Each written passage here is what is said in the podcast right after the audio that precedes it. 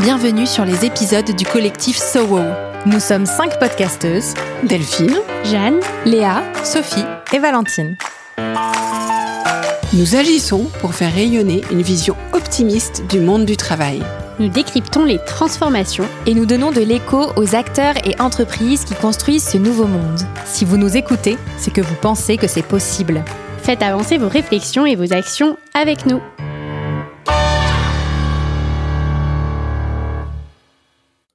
Bonjour à tous, nous sommes ravis de vous retrouver pour l'épisode 3 du collectif SOWO. Attends Valentine, tu t'es trompée, c'est pas du tout SOWO, c'est So Wow C'est vrai qu'on peut aussi dire So Wow. En tout cas, bienvenue pour cet épisode aujourd'hui qui concerne le sujet du lien. Après l'engagement et la santé mentale, ça nous a paru être une notion fondamentale à aborder. Alors aujourd'hui, vous avez autour de la table Delphine Zanelli du podcast L'entreprise de demain, conférencière et experte en leadership. Sophie Plumer, de chef, productrice de podcast spécialisée dans les sujets RH et management. Léa Audrin du podcast Le Tilt et je suis coach et formatrice en transition professionnelle. Et moi, je suis Valentine Gattard du podcast Work Narratives, coach et conférencière spécialisée dans les évolutions du rapport au travail.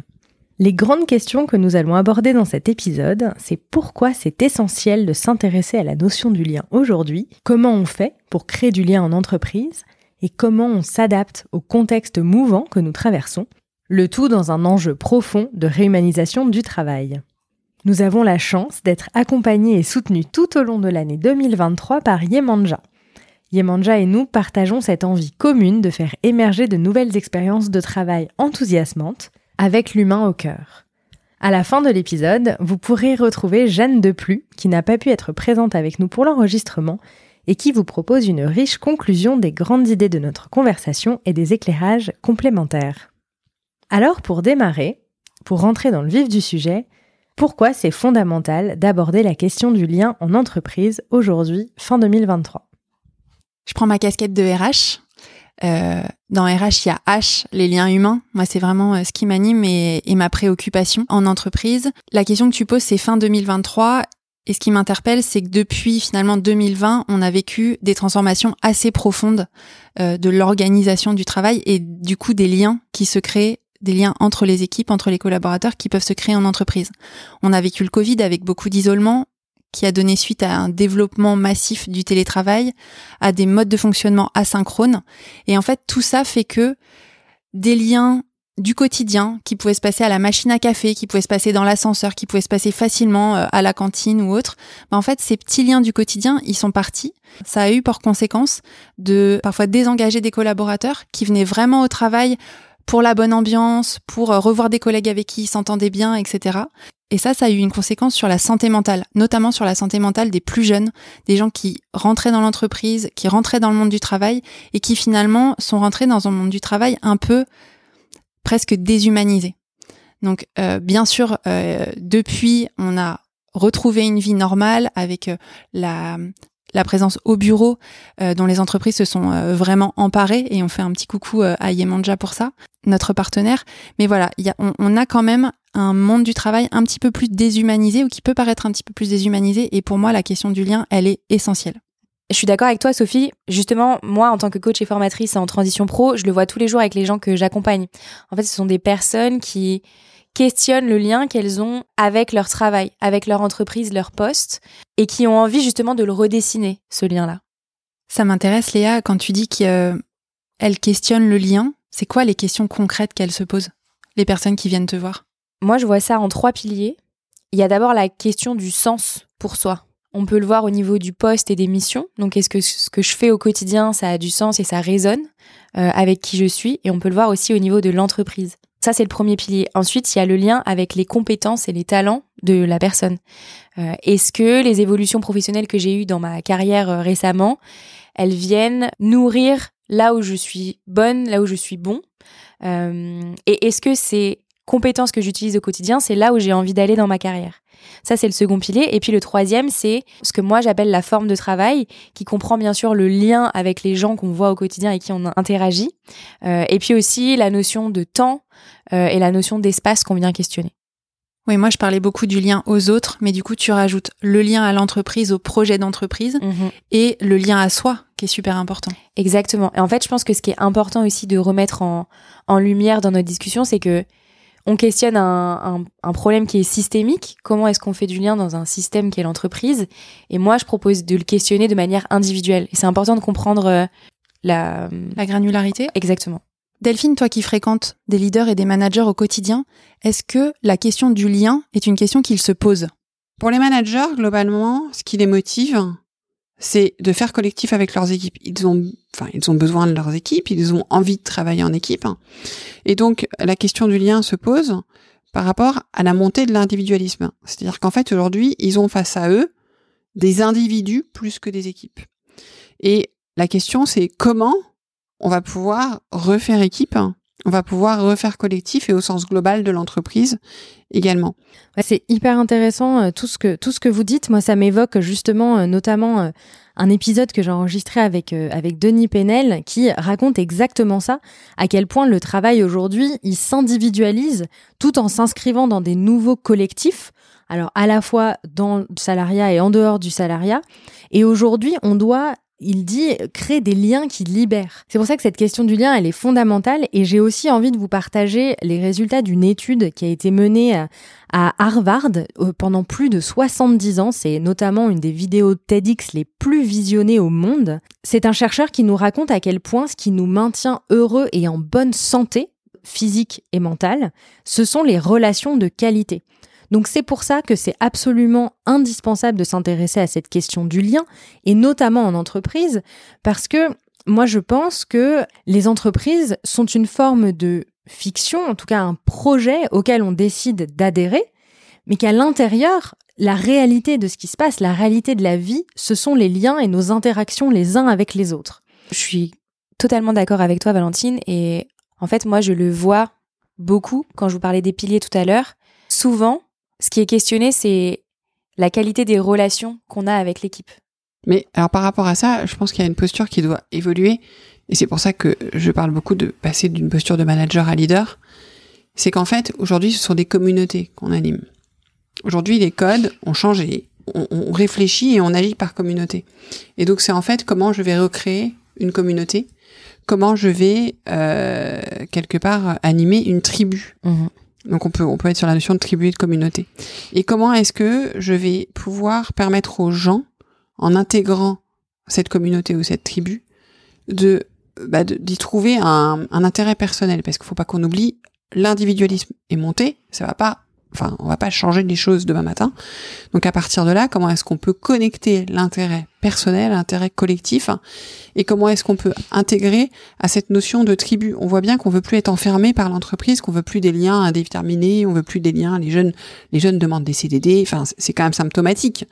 Donc à un moment donné, c'est comment est-ce qu'on va créer euh, qu'on accepte que ça soit des liens parfois plus éphémères, parfois différents, mais euh, avec cette notion de communauté. Et donc, qu'est-ce qu'on va apporter à l'individu? Qu'est-ce que la communauté va apporter à l'individu? Et qu'est-ce que l'individu va pouvoir apporter à la communauté? Alors justement, maintenant qu'on a planté euh, ce décor, qu'on a un peu commencé à explorer le lien sous ses différentes facettes, aujourd'hui, qu'est-ce qu'on peut faire? Qu'est-ce qu'on fait concrètement avec ça? Moi, j'ai plusieurs exemples qui me viennent en tête. Je travaille avec euh, beaucoup de grosses entreprises, euh, parmi les plus grosses entreprises françaises, comme euh, La Poste ou, la SNCF, par exemple. Et ces entreprises, elles définissent une mission d'entreprise, un projet d'entreprise où elles cherchent à fédérer tous les collaborateurs. Mais en fait, c'est super difficile de fédérer autour d'une même mission euh, 30 000, 50 000, euh, 200 000 personnes. Et pour cela, en fait, elles font exactement ce que vous disiez, Delphine et Léa, c'est qu'en fait, elles cherchent à un peu décentraliser et euh, créer des expériences collaborateurs très en local et tourner autour de projets qui s'inscrivent complètement dans la vie quotidienne et opérationnelle des collaborateurs. J'ai créé un podcast pour une de ces entreprises au service d'un projet où en fait les contributeurs du projet étaient répartis en- dans la France entière sur différents sites et en fait avec le podcast on arrivait à, faire créer des liens entre les gens où le projet avait une existence. Et donc ça on peut se poser la question de comment on crée euh, une expérience collaborateur au niveau local. Comment on fédère des communautés autour de projets. Euh, donc ça peut être euh, en travaillant bien sûr sur un sujet précis, ça peut aussi être dans la communication et les moyens de communication qu'on utilise. C'est facile quand les gens ils sont dans les bureaux et ils se voient tous les jours dans la même salle pour travailler sur ce projet. Mais il y a des moyens comme le podcast qu'on adore toutes les quatre qui peuvent permettre de créer des liens dans une communauté qui est plus répartie sur différents sites.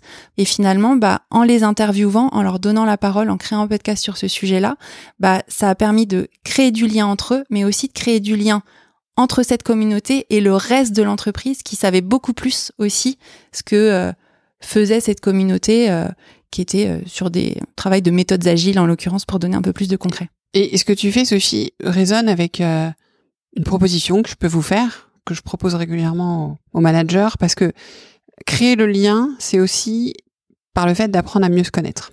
Et en fait, en entreprise, traditionnellement, dans un univers assez corporate, on se dévoile pas beaucoup.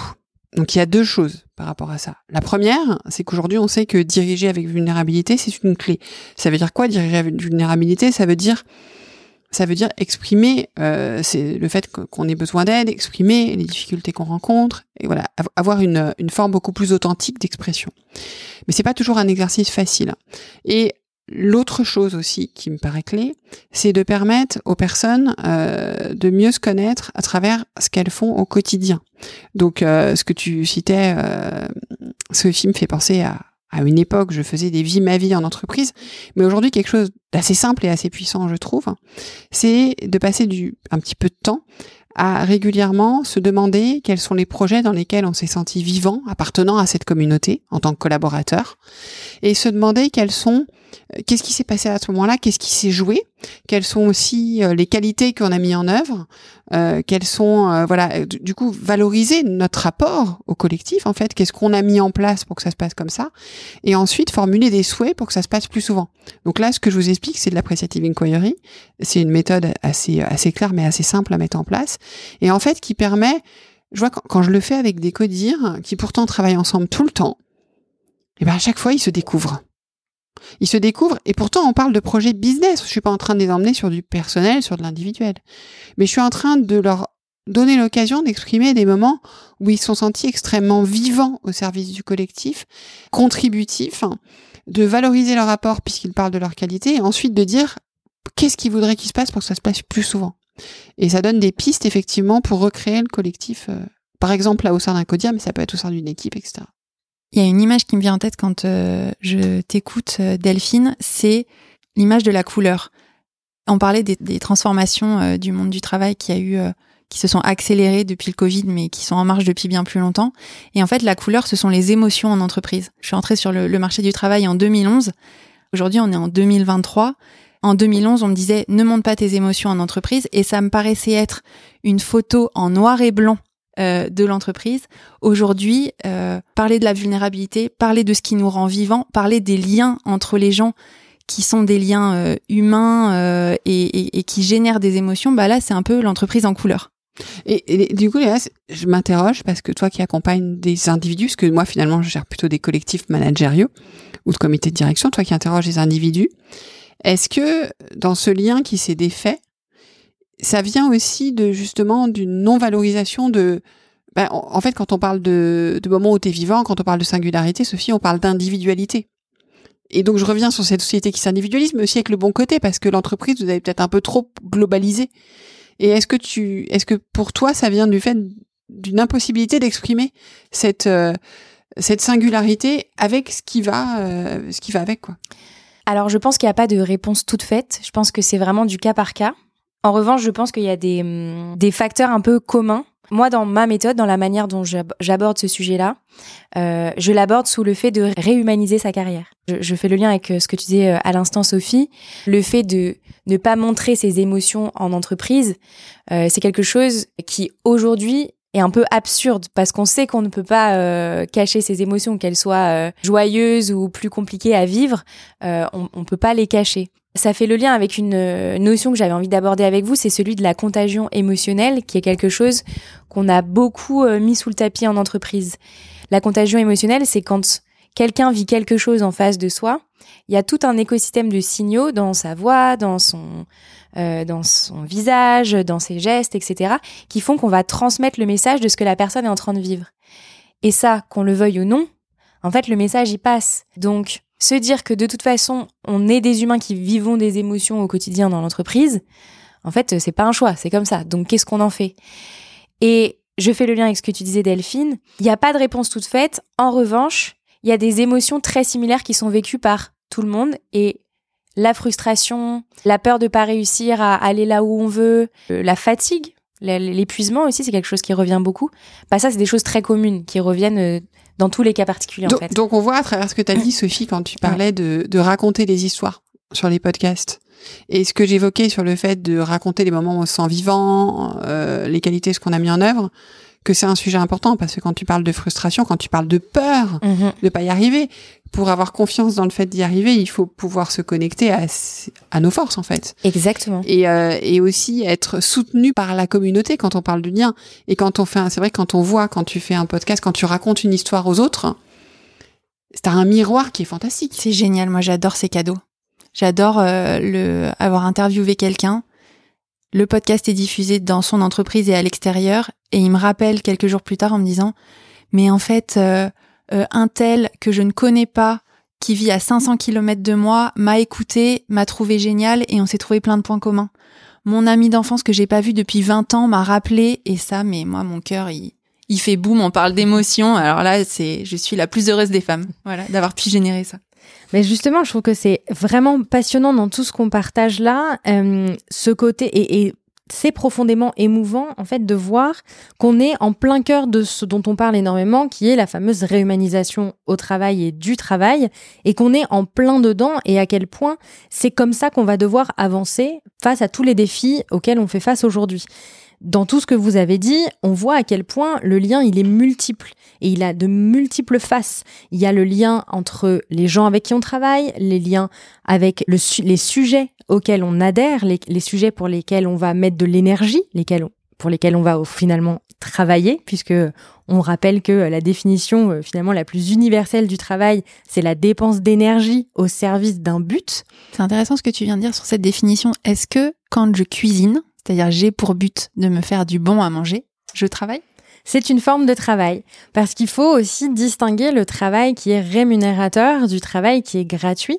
Et au final, quand on, quand on envisage le travail sous ce prisme-là, on a aussi une réaction, une émotion qui est finalement plus, euh, plus douce que, euh, que ce qu'on a comme dans l'imaginaire collectif du rapport au travail. Et quand on rentre dans le sujet du lien, on voit à quel point c'est important, et tu parlais aussi tout à l'heure, notamment Sophie, du lien avec euh, le local, avec la, avec l'entreprise. Le lien, il, il est permanent en fait. Il est là tout le temps. Il y a le système de l'entreprise où on remarque, où on se rend compte, notamment en coaching par exemple, quand on accompagne euh, des individus ou des collectifs, que tout est, vous parliez de miroir, c'est exactement ça. Tout ce qui se passe dans une situation se retrouve dans une autre. Et aujourd'hui, moi, ce que je retiens au final de tout ce que vous avez particulièrement échangé là, c'est l'importance des zones de résonance, là où on va avoir une connexion à soi et aux autres, et qui va être la force et le moteur, la force vitale de la construction collective, puisqu'au final, tout ce lien, il sert à construire ensemble. Par rapport à ce que tu soulignes, je voulais revenir sur un point fondamental, c'est que j'ai commencé par ça. On oppose l'individualisation à la possibilité de faire collectif. Sauf qu'en fait, je pense qu'on fera collectif parce que justement, on laisse la place à l'individu en tant que tel. Et laisser la place à l'individu, tu as parlé d'une chose, j'entends authenticité, parce que l'authenticité, ça crée de la résonance avec l'autre, et j'entends altérité, qui est la prise en compte de l'autre dans sa diversité en vue de construire une relation qui n'est pas l'empathie justement, qui n'a pas vocation à construire une relation, qui a vocation juste à entendre l'autre.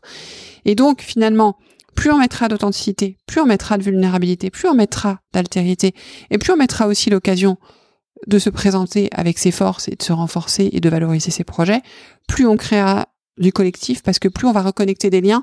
Tu as parlé Sophie de quelque chose et dans une interview, j'ai j'ai plus en tête qui c'était, mais qui me disait que euh, il avait eu du mal à faire travailler des personnes ensemble et qui un jour avait découvert une passion commune qui n'avait rien à voir avec le travail et que ce jour-là, ces personnes avaient réussi à collaborer. Donc en fait, voilà, et quelque part, sur de, de, mon regard, et là je m'adresse aux, aux managers, aux leaders, je veux plus vous entendre dire que vos collaborateurs ont un regard trop individualiste. Au contraire, vous avez un fil à tirer. Et quand vous les voyez qui sont capables de faire communauté, de créer des réseaux à une vitesse grand V autour de quelque chose, vous avez vraiment des choses à saisir. Donc aujourd'hui, on, on, ne sait que trop que on est dans des contextes qui changent énormément. On passe par de multiples crises, on l'a déjà commencé à l'évoquer. Aujourd'hui, comment on crée du lien dans ces nouvelles modalités? Moi, la première chose qui me vient, c'est euh, peut-être le plus facile, mais c'est euh, des liens physiques, des rencontres dans la vraie vie. Et en fait, l'entreprise, c'est une communauté de personnes qui ont un intérêt à un moment donné à se retrouver à un instant T dans un lieu, et le lieu s'appelle le bureau. Et je parlais tout à l'heure d'expérience collaborateur. Je suis assez convaincue enfin, je pense qu'on est toutes convaincues euh, autour de la table que l'expérience qu'on vit dans un lieu transcende le lieu et nous fait vivre euh, un voyage. Et c'est d'ailleurs pour ça que euh, euh, Yemanja, qui est notre partenaire et qui conçoit justement des lieux pour que chacun se sente bien dans ses bureaux et dans cette mouvance-là. Et je trouve que les, les entreprises ont vraiment à s'interroger sur les moyens de créer des liens et de faire vivre ces liens, que ça soit de manière on parlait asynchrone avec les podcasts, mais aussi synchrone avec les lieux et les bureaux. Bah, justement, ce que tu dis, c'est hyper intéressant. Ça me fait penser à une recherche qui a été faite suite justement euh, à la crise du Covid sur la synchronie cérébrale. C'est ce qui se passe en fait quand on partage un lieu ensemble. Euh, on a vu qu'il y avait une dégradation du, euh, du lien social et une, une dégradation de cette synchronie. En fait, c'est ce qui se passe entre les individus quand ils travaillent ensemble. Et je, je vais vous citer la chercheuse qui s'appelle Suzanne Dicker. Elle disait que quand des groupes travaillent ensemble à la résolution de problèmes, ceux qui affichent la meilleure synchronisation intercérébrale sont aussi les plus performants. Et en fait, quand on est ensemble, quand on échange de manière euh, hormonale, en fait, euh, euh, et de, en synchronisation de nos corps physiquement ensemble, en fait, on, on réussit davantage de choses ensemble. Et donc, l'importance de se retrouver physiquement tout en s'adaptant à comme je disais, les nouvelles modalités du travail hybride, euh, de tout ce qu'on sait sur le télétravail et la nécessité de flexibilité des individus, puisque c'est de ça dont on parle beaucoup aussi, il faut se souvenir qu'on a besoin de ces moments-là et donc des espaces de travail communs. Et c'est une vraie compétence, nouvelle compétence à acquérir. Euh, moi, j'ai beaucoup travaillé euh, en tant que RH, mais aussi en tant que manager, à ces dynamiques collectives pour que chaque manager d'équipe, en fait, s'interroge sur quel est le fonctionnement de mon équipe, comment on se retrouve, comment on crée des rituels qui soient à distance ou en synchrone, et qu'est-ce qu'on y met dans ces rituels. Et quand on se retrouve en synchrone, c'est euh, pour quelle raison, en fait. Euh, et bien souvent, c'est pour une raison de, bah là, euh, on retrouve la notion des émotions, c'est pour une raison de vivre quelque chose ensemble. C'est pas pour faire une réunion de travail telle qu'on aurait pu le faire en visio, en fait. C'est vraiment pour tous ces petits moments de café, de small talk, euh, de rigolade, euh, euh, d'innovation aussi, et des choses que qui sont impossibles à faire derrière un écran. Et ça fait écho à ce que Google avait partagé pendant le Covid, justement. quand tous ses collaborateurs étaient à distance, confinés, ils avaient fait une étude en interne qui avait montré la baisse de l'innovation dans l'entreprise. Parce que les gens ne se parlaient plus, parce que les gens ne se voyaient plus à la machine à café, qu'il n'y avait plus les small talk entre deux réunions, euh, et qu'en fait, ces choses qu'on pense euh, insignifiantes sont en fait des ressources euh, considérables pour l'entreprise. quoi. J'avais interviewé euh, un expert en innovation qui m'avait dit le jour où quelqu'un trouve l'idée du siècle assis, les fesses sur sa chaise derrière son écran, appelez-moi. je pense que ça n'arrivera jamais. Donc ça fait quoi ça? Delphine, tu voulais rebondir peut-être? Oui, en, fait, je pense que ça, ça commence par. Euh, tu parlais du manager qui doit recréer ce collectif, etc. Je pense que ça commence par déterminer le leader qu'il veut être. Je m'explique. Tout le monde n'a pas la même appétence pour le collectif. Tout le monde n'a pas la même appétence pour les rituels. Et en fait, souvent, trop souvent, les managers se disent euh, qu'est-ce qu'on attend de moi, qu'est-ce que je dois faire, etc. Et ne l'incarnent pas. Et c'est absolument pas authentique et donc ça ne fonctionne pas. Je discutais euh, il, y a quelques, il y a bientôt un an avec une, euh, une, une dirigeante euh, d'entreprise qui changeait d'entreprise et de job et qui avait à cette occasion envie de revoir sa façon justement de faire collectif parce que pour elle c'était un challenge, pas juste pour elle mais par rapport à ce qu'elle rencontrait aujourd'hui. Et en fait, on a réfléchi à ces rituels. On a réfléchi de manière la plus incarnée possible par rapport à qui elle était. Mais moi, je trouvais qu'il me manquait un truc. Je trouvais qu'on n'avait pas craqué quelque chose. Et juste avant de se laisser, c'était la veille du jour de l'an. Elle me raconte ce qu'elle organisait chez elle pour le jour de l'an, qui était fabuleux avec ses amis, ce qu'elle allait mettre en place, etc. Et je lui dis, mais en fait, c'est ça que vous devez mettre en place dans votre entreprise. Elle me dit, mais dans une entreprise. Je dis, mais peu importe. En fait, ce que vous me racontez, c'est votre façon de faire collectif qui fonctionne puisque vous êtes en train de m'expliquer que tous vos amis viennent et reviennent, qu'ils adorent, que c'est le meilleur moment de l'année. Pas parce que c'est le jour de l'an, parce que vous avez créé ça. C'était sa force. En, en, fait, c'était c'était vraiment la façon dont elle pouvait dont elle pouvait incarner sa posture de leader pour Mm. faire collectif. Alors, ça résonne énormément chez moi ce que tu partages et ça, euh, quand tu posais la question Valentine de, en gros, comment faire pour euh, réinventer le lien, moi dans mon approche, il y a vraiment cette notion du cap. Et dans le cap qu'on veut suivre, il y a savoir qui je suis, comment je fonctionne et qu'est-ce qui fait que ça fonctionne en fait. Mais oui, et pas aller adopter euh, les beaux les books qu'on vous donne, qu'on vous vend euh, avec euh, un bon meeting, c'est comme ça, comme ça, comme ça. Inspirez-vous de ça, mais trouvez ce qui résonne avec qui vous êtes, parce qu'en fait, c'est vous qui apportez quand même l'énergie pour faire collectif. Et puis après, bien sûr, voyez si ça entre en résonance avec votre équipe et adaptez-vous aussi aux personnalités que vous avez dans votre équipe, bien évidemment. Ouais, ça, je trouve que c'est absolument primordial que euh, le manager, il soit vraiment, euh, bien sûr, impulseur, mais aussi il fait partie du collectif. Mm. Et donc, euh, créer quelque chose qui résonne pour lui, mais qui résonne pas pour son équipe, voire qui démotive les gens, bah là, en fait, euh, c'est une bonne euh, exemple qu'il n'y a pas de lien entre le manager qui pourtant peut avoir envie de créer des liens et euh, son équipe qui n'est pas du tout sensible à ça. Et moi, j'en vois beaucoup. Enfin, c'est- vraiment un chemin à faire dans les deux sens. Je vois parfois des managers qui disent ouais, j'ai essayé de faire ci, j'ai essayé de faire ça. Quelqu'un qui va avoir un état d'esprit très analytique, qui aime euh, euh, les fichiers Excel, les Trello, les choses comme ça, il va utiliser certains outils pour faciliter la transmission d'informations, par exemple, qui est un vrai enjeu dans les équipes. Et euh, il va avoir euh, utilisé des outils comme ça pour créer du lien à sa manière entre les gens. Et sauf que les équipes n'ont pas du tout besoin de ça parce que un mail facile, un WhatsApp, une machine à café, en fait, ça peut être parfois aussi des moments euh, où on peut se transmettre des infos. C'est pas Alors, uniquement ça, mais euh, où finalement, quand on va trop processer, quand on va aller dans un, un travers personnel qui est trop important, bah en fait, on, au contraire, on, on casse le lien. Oui, mais alors là, là tu- oh, effectivement, mais là tu prends des exemples et c'est intéressant euh, où on crée le lien à, à nouveau avec un ordinateur en fait, parce que quand on parle de Trello, de tableau, tu vois. mais il y a des personnes pour qui c'est super important. Bien sûr, je pense que ça c'est vachement intégré, mais il faut aussi intégrer la part du lien humain. Et, Tu et en prêches fait, convaincue. Là, pour le coup, sur la part du lien humain, ça fait plus de 25 ans que je travaille à côté de managers. J'ai vu plus de dégâts dans le collectif sur des managers qui n'incarnent pas, enfin, qui ne laissent pas parler leur authenticité que certains qui l'ont trop laissé parler. Il y a, ça- ça- parce que authenticité veut pas dire mettre les pieds sur la table, imposer aux autres.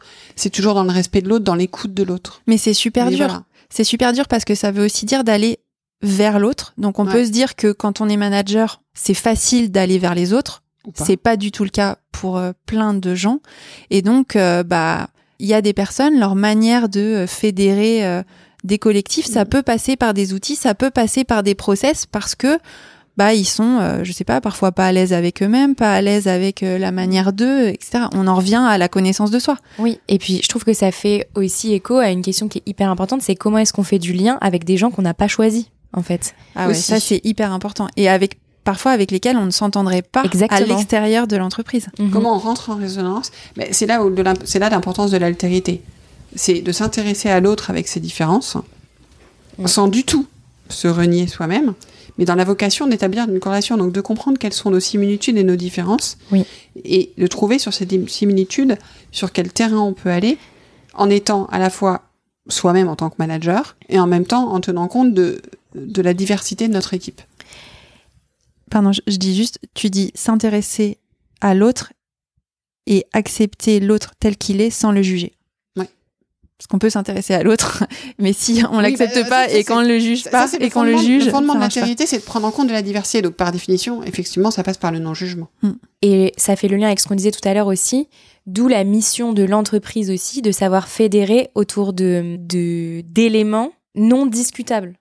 la mission Mm. de l'entreprise, le cadre de l'entreprise, Sa culture. sa culture, c'est des choses qui ne sont pas à remettre en cause parce que c'est les fondements de l'entreprise. Et donc, c'est des points communs. Et même si on s'entend pas avec telle personne pour toutes les raisons qu'on peut imaginer, en fait, on a quand même un socle commun. Ce que tu dis, c'est fondamental. Et ce qui est important, enfin, j'ai le sentiment dans ce qu'on a dit quand même, c'est que pour recréer ce lien aujourd'hui, par rapport à ce dont on a souffert, et on a quand même beaucoup besoin de repasser par, euh, par l'émotion, par la découverte de l'autre, mais aussi par la connaissance de soi. Sophie, tu as prononcé tout à l'heure ce mot-là.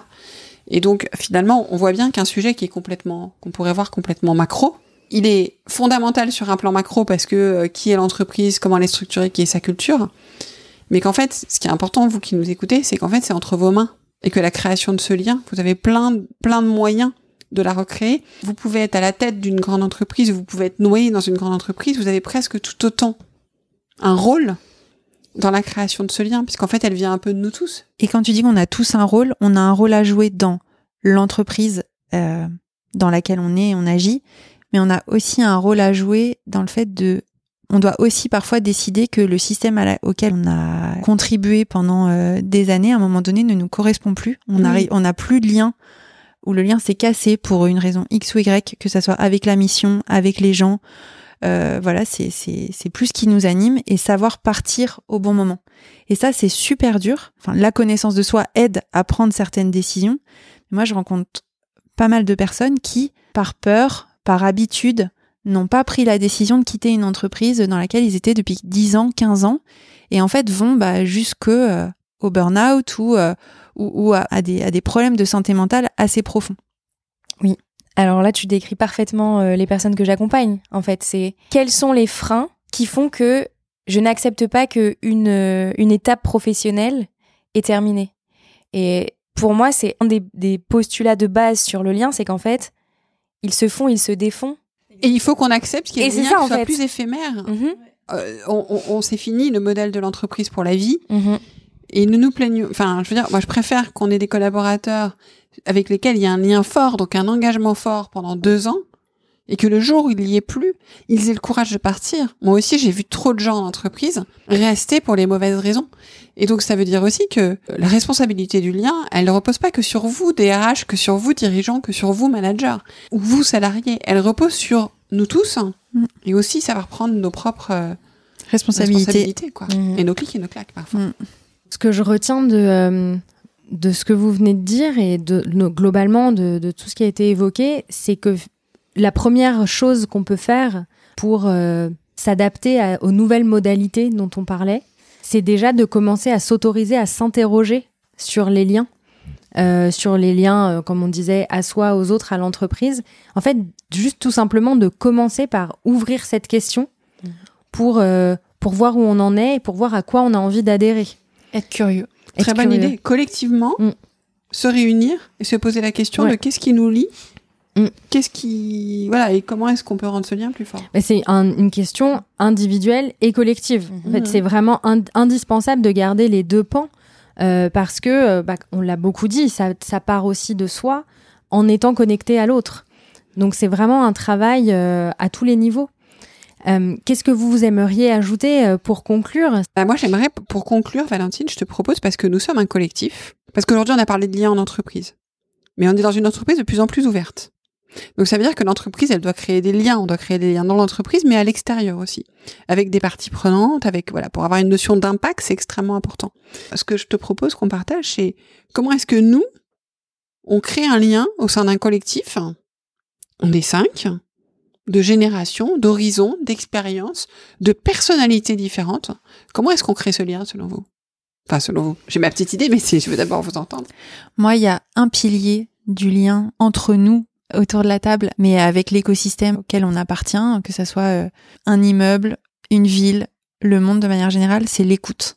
Et ça, moi, c'est quelque chose que j'apprécie beaucoup dans notre collectif euh, So Wow, c'est qu'on a euh, un niveau d'écoute mutuelle et de respect de cette écoute qui est très élevé, euh, qui fait que je me sens vraiment euh, en pleine confiance avec vous, pas jugée, et je me sens aussi très honorée quand je suis dans une posture d'écoute de vos idées, de vos questionnements, etc. Et que ça soit individuel ou collectif aussi quand on, par exemple, fait des épisodes comme ça ensemble, entendre les ping-pong et les différents avis des unes et des autres. Donc voilà, pour moi, un des fondements euh, du lien, c'est l'écoute. Et je pense aussi un de nos fondements, c'est le cadre qui est immuable dont on parlait tout à l'heure. Qui tout à l'heure on en parlait pour l'entreprise, mais c'est valable pour notre collectif. Moi, j'en vois trois. Le fait qu'on travaille toutes sur les mutations du monde du travail et des sujets connexes au travail. Personne remet ça en question, c'est notre base. On a chacune une expertise différente que personne ne remet en question et qui vient nourrir notre travail ensemble. Et le fait qu'on est chacune indépendante avec des entreprises indépendantes et que le collectif naît de tout ça en fait.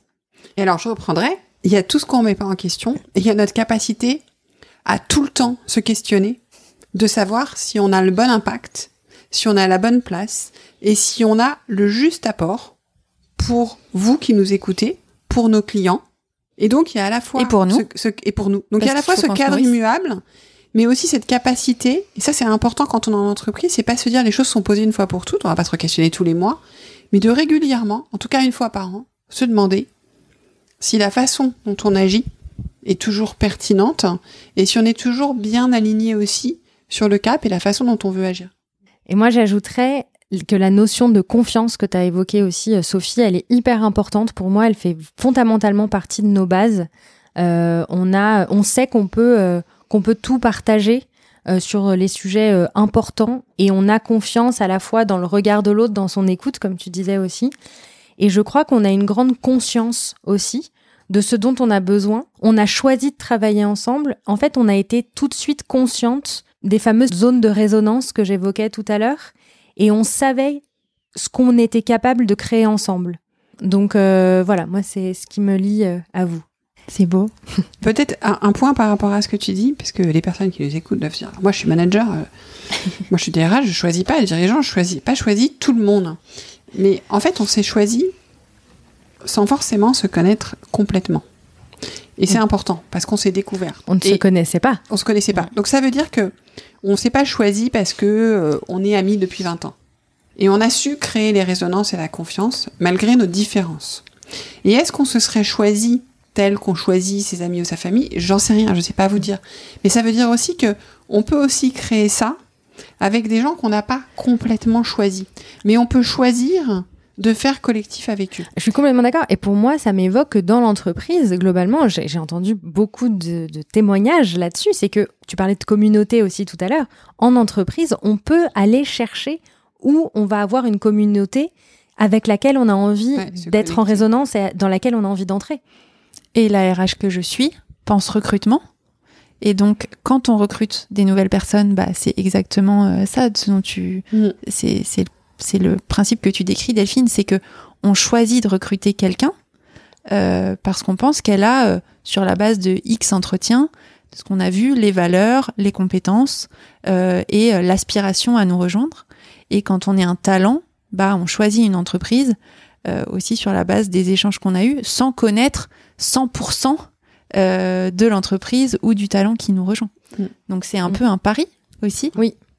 Et vous, chers auditeurs et auditrices, quelle toile avez-vous envie de tisser pour votre monde?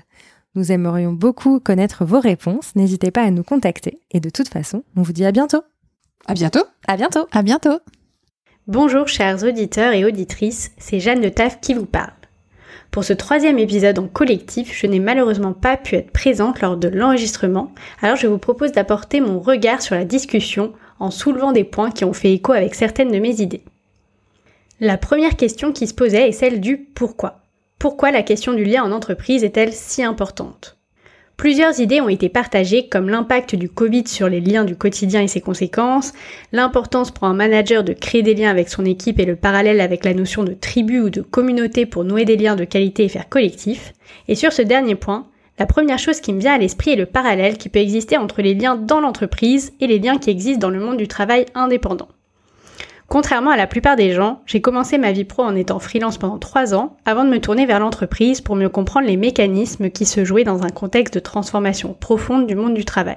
Et j'ai toujours été convaincue que les freelances ont beaucoup à apporter à l'entreprise pour répondre aux enjeux RH actuels. Et ici, c'est intéressant d'observer que du côté des indépendants, le travail en collectif se développe énormément avec la création de communautés d'indépendants plus ou moins vastes, de collectifs et des façons de créer des liens parfois originales, comme par exemple se retrouver par quartier au sein d'un espace de travail pour la journée, ou encore passer une semaine dans un cadre de travail différent pour allier travail et activités propices à créer ou nourrir des liens autres entre les individus. La seconde question qui s'est posée dans l'épisode est celle du comment. Comment créer du lien L'épisode est déjà très riche d'idées et de bonnes pratiques, alors j'espère que vous avez pu prendre des notes. On a parlé notamment de l'importance des liens physiques, de fédérer au niveau local tout en créant du lien avec l'entreprise, et cela peut passer notamment par le podcast. On a aussi parlé de l'importance de se connaître, d'être un leader dans l'authenticité et l'altérité, au sens d'accepter les différences de l'autre sans juger, ou encore du rôle de l'entreprise pour fédérer et créer du lien autour de choses immuables et indiscutables telles que la mission, les valeurs, etc. Personnellement, je crois que sur cette question aussi, le travail indépendant a à nous apprendre pour créer des liens plus sains en entreprise en questionnant le lien contractuel, entre guillemets, qui existe et qui impacte selon moi le lien humain. Je m'explique. Pour moi, le lien de subordination employeur-employé qui régit le contrat de travail est à la fois nécessaire légalement et à la fois assez néfaste pour la création de liens humains sains et authentiques en entreprise.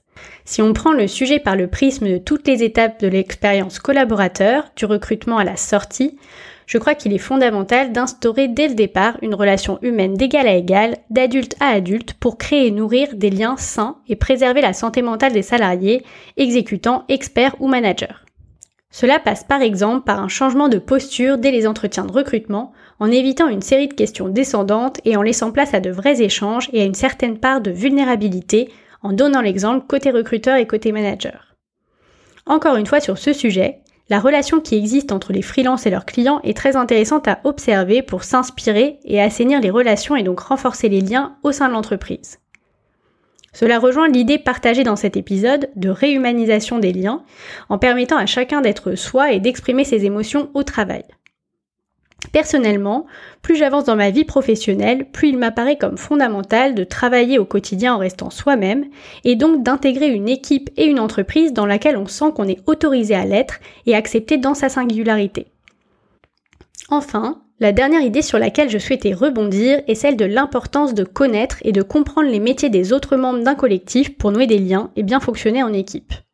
C'est je crois Delphine qui en parlait et j'ai eu une expérience assez parlante récemment chez Enedis d'une équipe composée de plein de métiers différents qui souhaitait qu'on les accompagne pour résoudre et dynamiser l'équipe car ils n'arrivaient plus à fonctionner ensemble et à s'entendre. En creusant, on s'est aperçu que c'est parce qu'ils ne connaissaient pas les métiers et problématiques de chacun.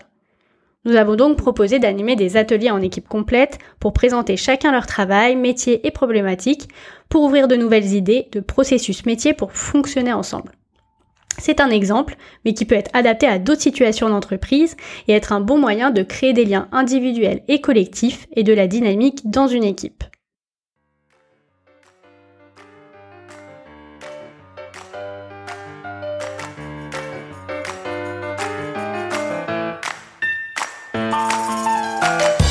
Merci de nous avoir écoutés. À bientôt pour la suite de nos explorations. Retrouvez-nous sur nos podcasts et sur la page LinkedIn du collectif SOWO. Si vous avez envie de construire avec nous, contactez-nous.